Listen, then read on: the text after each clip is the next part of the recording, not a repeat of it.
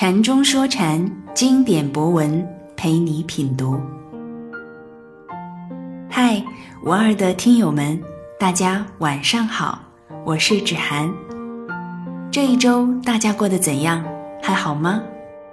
天气凉了，如果可以，给自己沏上一杯热茶，让美妙的文字陪我们享受接下来的时光。《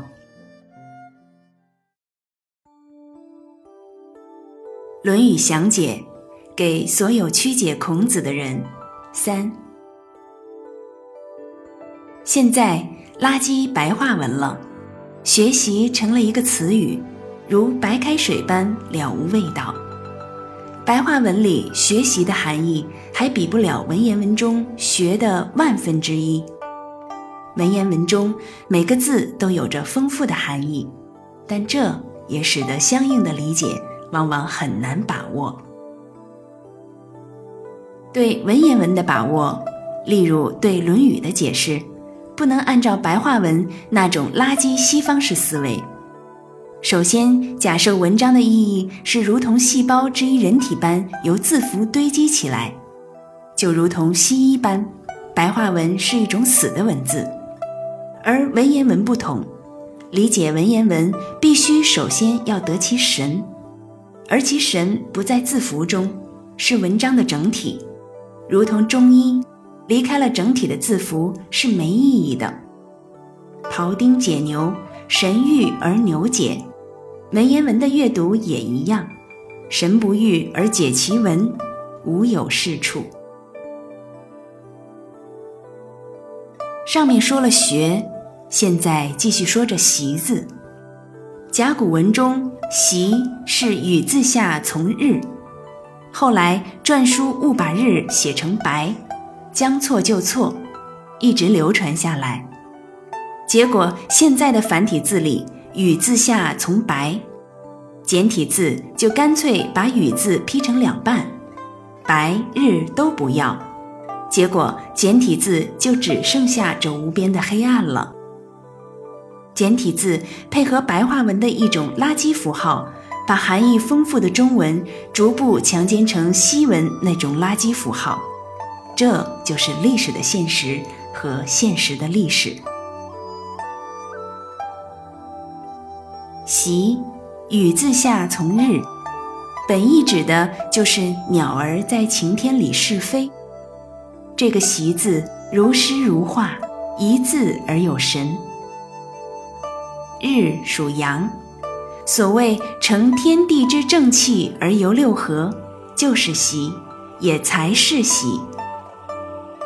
但后来所有的解释都把习当成不断、反复、频频的练习、温习、复习之类的玩意儿，典型的白话文鸭子思维，以为不断上下左右的折腾就可以表现出色，功夫了得，赢得嘉奖。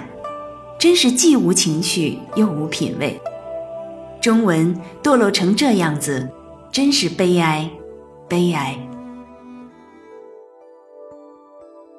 学而习，就是闻圣人之道，见圣人之道，对照圣人，在现实社会中不断的校对，而得成天地之正气而游六合。不学圣人之道。无以得成天地之正气，学得圣人之道之体，习失圣人之道之用。不学无以成其习，不习无以成其学，全体而大用，这才算是学而习之。何谓知之？成圣人之道也。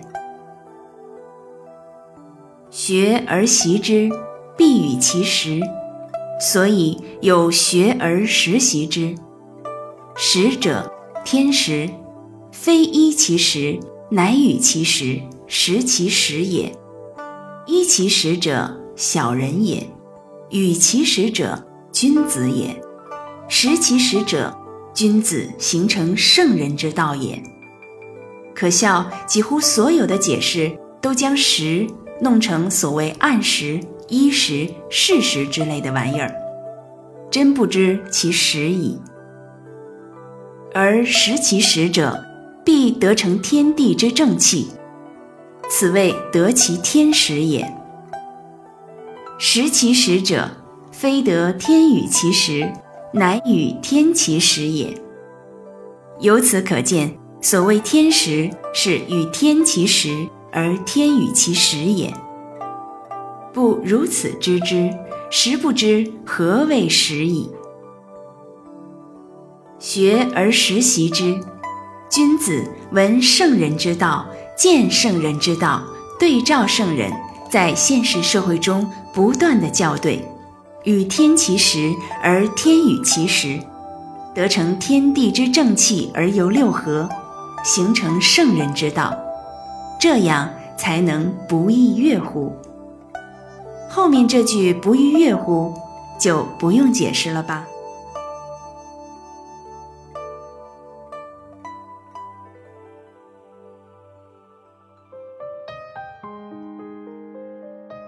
我记得在详解《论语》第一篇的结尾中，禅师写道：“阅读是不能脱离读者的，而不能承担这个阅读的读者是没有阅读的，只不过是看一些文字符号而已。”希望每周来这里相聚的朋友们都会有所收获，一起学而时习之，更多的品读出往圣们那些经典文字背后的深意。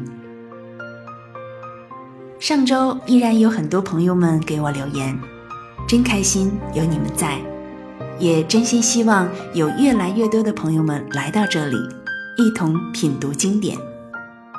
好的，这次的节目就到这里，我们下周见。